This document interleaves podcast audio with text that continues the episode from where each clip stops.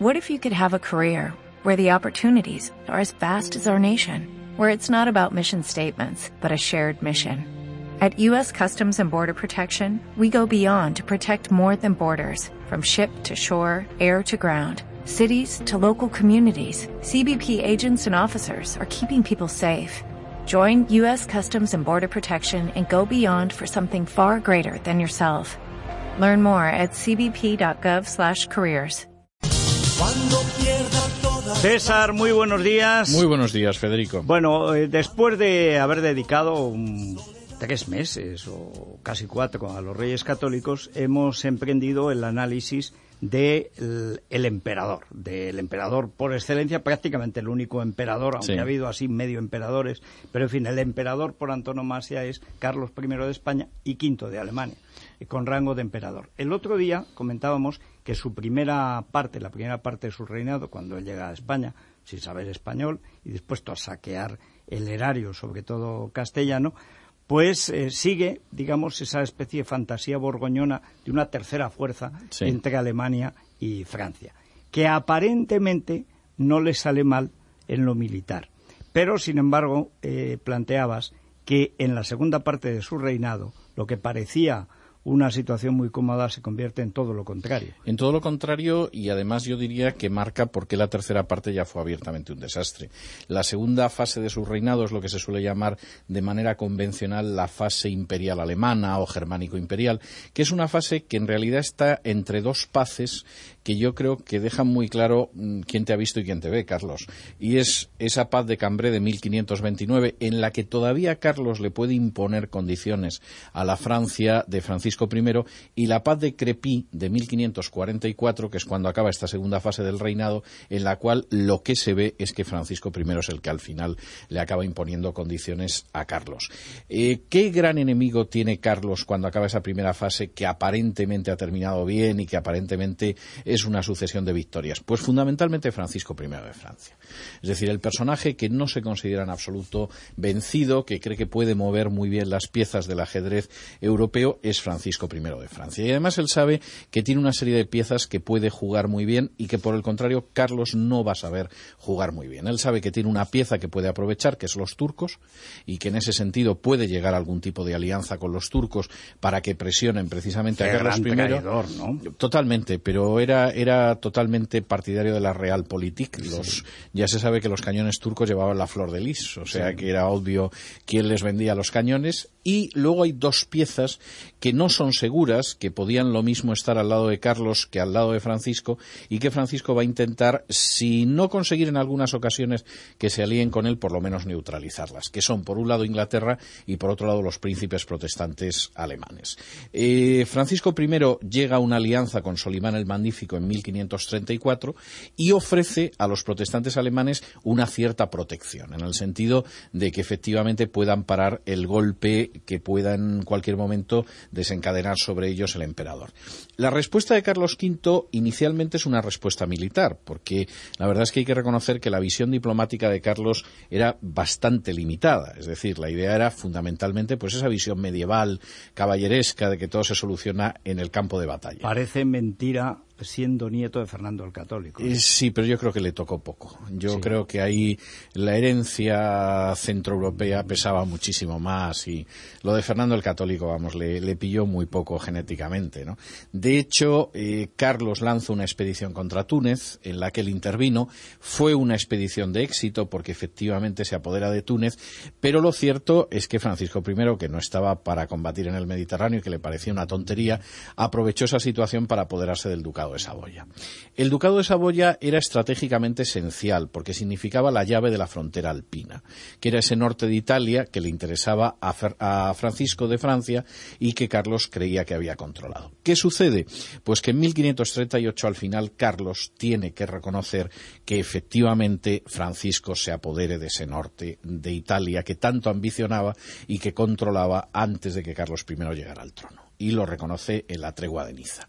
No solamente eso, como evidentemente Carlos pensaba en el desquite, Francisco se le adelanta y en 1541, en una coalición de turcos y franceses, vencen a Carlos tanto en Argel como en Serisol y cuando finalmente se firma la paz de Crepí en 1544, lo que se reconocían eran las ganancias francesas. Es verdad que Francisco I en una concesión dijo que en fin, que no iba a seguir aliado con los turcos porque eran infieles y que por supuesto que él estaba muy preocupado por el avance del protestantismo en Centro Europa, porque además también había muchos protestantes en Francia ya, y que se acabó lo de ayudar a los príncipes alemanes. Pero a esas alturas, Francia lo que tenía claro es que todas sus conquistas de esos años quedaban consagradas y que esa partida que inicialmente parecía que había ganado Carlos la había perdido. No solamente había perdido la partida, es que nos había costado muchísimo dinero. En 1545 se descubren las minas de Potosí, en Perú. Bueno, pues las minas de Potosí tenían una virtud mm, realmente prodigiosa y sorprendente, que era que la plata que se sacaba de las minas de Potosí iba directamente a Flandes y no pasaba ni por España.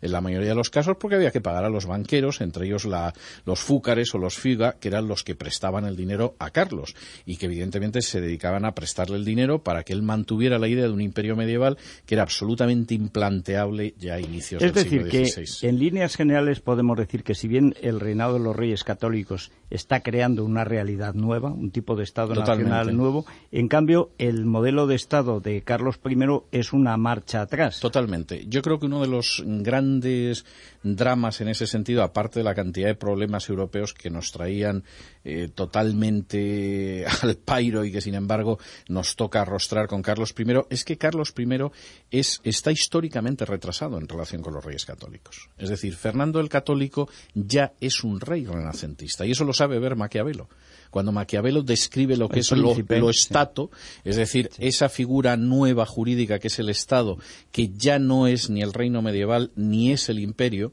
sino que es el Estado moderno, él sabe que Fernando el Católico es el modelo. Es decir, Fernando el Católico sabe lo que es el Estado. Lo sabe Isabel la Católica. Quien no se ha enterado es su nieto Carlos, que sigue todavía en el imperio medieval. Lo que, desde luego, fue un drama para Carlos, pero para España ni, ni contarlo. O sea, además ruinoso enormemente ruinoso. Ya se arruinó Castilla con Alfonso X y él el sabio por la manía de ser el pecho de imperio, que manía de ser emperador. Y ni punto de comparación, ni punto de comparación. Pero además, ¿qué valía ese imperio si había que comprar a los electores? Pero además públicamente, no... No, pero ahí hay, yo creo que hay toda una construcción de Carlos que finalmente es terrible y que finalmente es terrible porque es el intento de mantener una visión atrasada. Yo creo que en la historia de España hay momentos en los que se produce un avance porque se mira hacia el futuro y hay momentos en los que se produce una catástrofe nacional porque el modelo que se quiere implantar es un modelo del pasado. Bueno, y ahí están. Y pues en eso estamos. Sí, eso y en eso estamos. Eh, aquí hemos dado un gran salto adelante y estamos dando una voltereta hacia, atrás. Sí, En fin, nada nuevo. El, prognata en esta ocasión no es prognata, pero... Seguiremos hablando pero de no tiene tampoco unos ojos muy inteligentes, ¿eh? No, porque más o menos un estilo. Un poco, bovino, una cosa rara.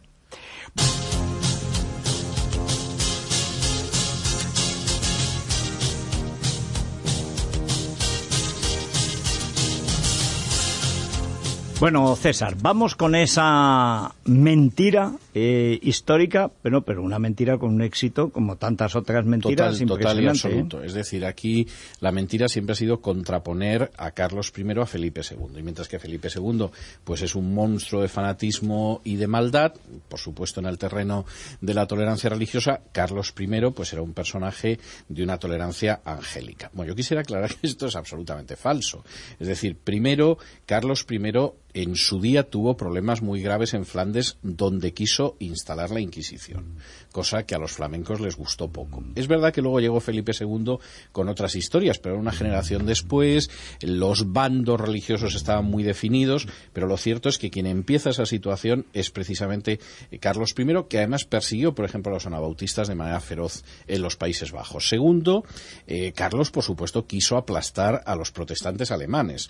Tuvo que pactar con ellos porque tenía a los turcos a las puertas de Viena y lógicamente necesitaba tropas, pero en última instancia él nunca pensó en el reconocimiento de una tolerancia, sino en una serie de concesiones que le permitieran respirar y tener tiempo antes de acabar con ellos. Y una cosa tremendamente importante, cuando él muere, él deja instrucciones muy claras sobre el hecho de que hay que quemar a los herejes y se los deja tanto a Fernando que le sucede en el Imperio alemán como a Felipe en España. De hecho, es conocida la famosa frase de Carlos I en la que dice que para solucionar este asunto, refiriéndose a la herejía, estoy determinado a utilizar mis reinos y dominios, mis amigos, mi cuerpo, mi sangre, mi vida y mi alma. Es decir, en ese sentido, Carlos I ni lejanamente era un personaje más tolerante que Felipe II. Yo incluso personalmente tengo la sensación de que era más intolerante.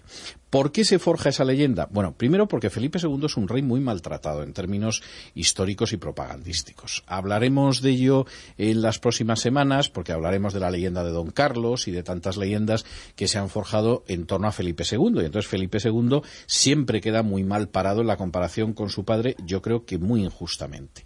Pero él, él de alguna manera tenía interiorizado eso, ¿no? Yo creo que seguramente lo tenía interiorizado, pero en cualquiera de los casos, Felipe II, desde mi punto de vista, es un personaje en términos humanos muy superior a su padre. Bueno, hay, más que ver el trato con las hijas, las cartas, Era un personaje se sentía español, cosa que no le pasaba a Carlos. Pero, pero además, eh, lo extraño es que eh, me parece que es en el bautizo del que fue luego Felipe III, que está toda la noche ensayando y al final no lo hace. Porque a diferencia de la monstruosa seguridad en sí mismo que tenía Carlos I, Felipe II era un hombre cauto, siempre la figura tremenda del emperador, una figura hipertrofiada, y él, que valía mucho más que el padre, sin embargo, parecía que se tenían menos. ¿no? Hombre, yo creo que una persona que tiene un padre que es el César Carlos es que no es para menos, es muy sí, difícil. también es verdad. Y que encima ni siquiera él es el César Felipe, porque el padre no se ha fiado de él, ha decidido finalmente cuartear lo que es la herencia imperial y ha decidido que a su hermano le deja Alemania y que a Felipe le deja España. Es decir, que en ese sentido la figura de Felipe pues es una figura que es muy maltratada. Felipe también tuvo un enfrentamiento, por ejemplo, con la propaganda que no lo tuvo Carlos. Es decir, Felipe tuvo unos enemigos que eran maestros de la propaganda y no fue el caso de Carlos. Y luego yo creo que hay un elemento racial en esta crítica y es que en última instancia la gente piensa que Carlos, que en última instancia pues era alemán, algo de tolerancia tenía que tener pues ya sabemos que los alemanes sí, se, han dado ejemplos continuos de tolerancia, mientras que Felipe II, que era español, pues por fuerza tenía que ser mucho más perverso y mucho más cruel y mucho más intolerante que Carlos, que no es el caso. Yo insisto mucho en esto, es decir, Carlos hubo momentos en que tuvo que dar algún paso atrás porque efectivamente con los turcos en Viena no se podía dedicar a quemar a los protestantes alemanes y más cuando proporcionaban tropas para luchar contra el Islam, pero no es menos cierto que Carlos era un personaje yo diría que incluso mucho más intolerante que Felipe II. Y desde luego, en términos humanos, yo creo que era un personaje de muchísima más soberbia y de mucha menos hondura moral que Felipe II. Bueno, pues, eh, en fin, eh, yo creo que algo, por lo menos el abordaje de esta gran mentira, luego con las mentiras que se dijeron sobre Felipe II y la España de Felipe II se puede hacer varios libros. Bueno, sobre eso se pueden hacer libros. Hablaremos de alguna, hablaremos de Don Carlos, que era un niño insoportable, pero al que Verdi le dedicó una ópera totalmente inverosímil y cosas de este tipo, sí. Bueno, César, pues muchas gracias. ¿Te preocupas por tu familia? Entonces, ¿por qué darles solo huevos ordinarios cuando pueden disfrutar de lo mejor? Eggland's Best, los únicos huevos con ese delicioso sabor fresco de granja, además de la mejor nutrición, como 6 veces más vitamina D, 10 veces más vitamina E y 25% menos de grasa saturada que los huevos regulares, además de muchos otros nutrientes importantes. Así que dales los mejores huevos. Eggland's Best, mejor sabor, mejor nutrición, mejores huevos.